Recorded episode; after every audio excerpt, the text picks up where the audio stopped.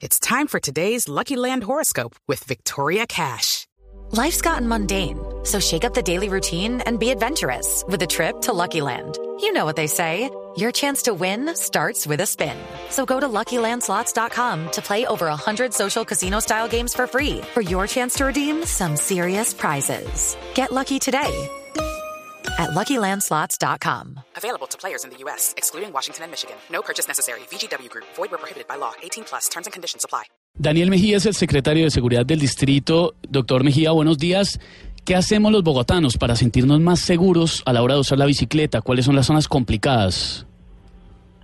Bueno, buenos días. Eh, con la Policía Metropolitana de Bogotá y por una instrucción de, del alcalde Enrique Peñalosa, hemos venido dando unos golpes en las últimas tres semanas contra, primero contra estructuras criminales dedicadas a este negocio de la del hurto de bicicletas. El, hace 12, dos, tres semanas se capturaron cinco individuos, vienen más eh, dentro de investigaciones paralelas que se llevan contra estructuras de hurto celulares.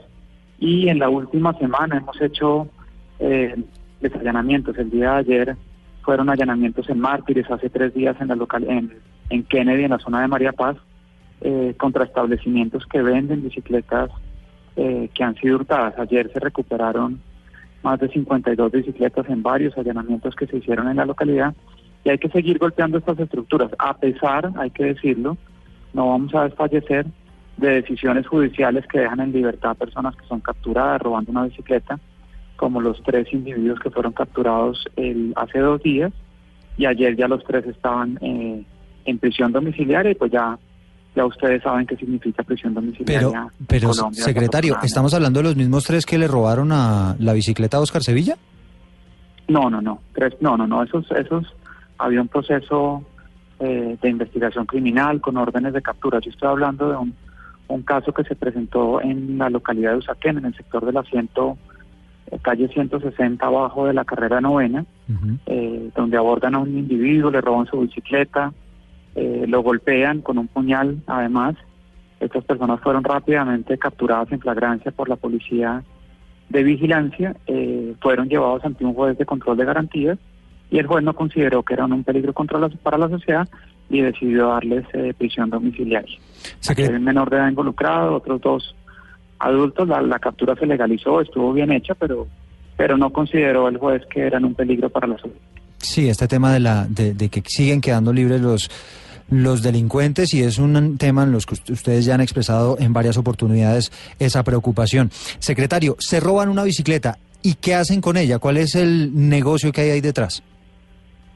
Básicamente estas bicicletas son llevadas a estos, precisamente a estos sitios donde hay, son sitios de receptación de objetos hurtados, no solo bicicletas, sino otros objetos, eh, y son luego comercializadas en un mercado ilegal. Hay que decirlo también que muchas de estas bicicletas hurtadas, especialmente las de alta gama, eh, son hurtadas por encargo. Son personas que, sabiendo que son bicicletas robadas, recomiendan o piden las del mar con tal material, con tal marca, eh, y en dos o tres semanas estos delincuentes eh, logran conseguirlas. Son detrás de estas bandas precisamente que estamos.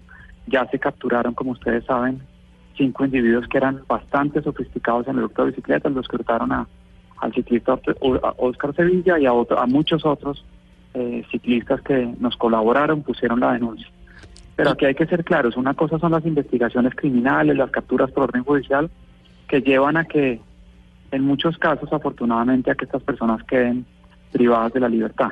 Pero en casos en donde se dan capturas en flagrancia, nos estamos viendo abocados a que la policía reacciona, reacciona rápidamente, captura, lo lleva ante un juez, pero estas personas quedan en libertad. Es que eso le quería preguntar, secretario, lo siento. sistema judicial. Lo siento con un tono muy resignado en el sentido que usted está haciendo todo el esfuerzo, como nos cuenta, que la policía está esforzándose realmente en estos operativos, pero que el llamado de nuevo es para los jueces.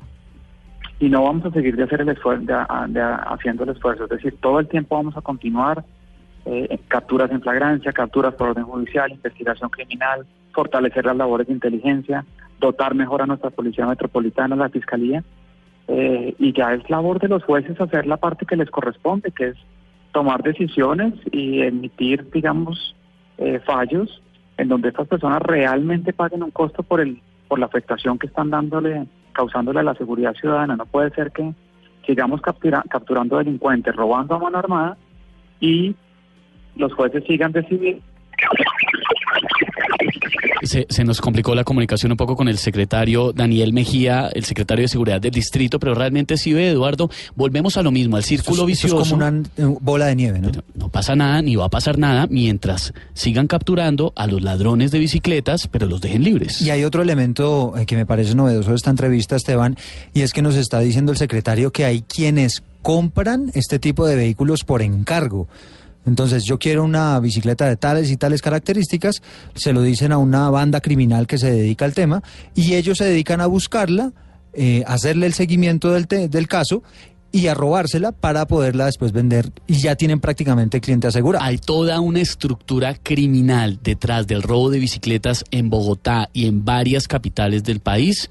Y los jueces piensan que no son un peligro para la sociedad. 11, 13 minutos en Mañanas Blue.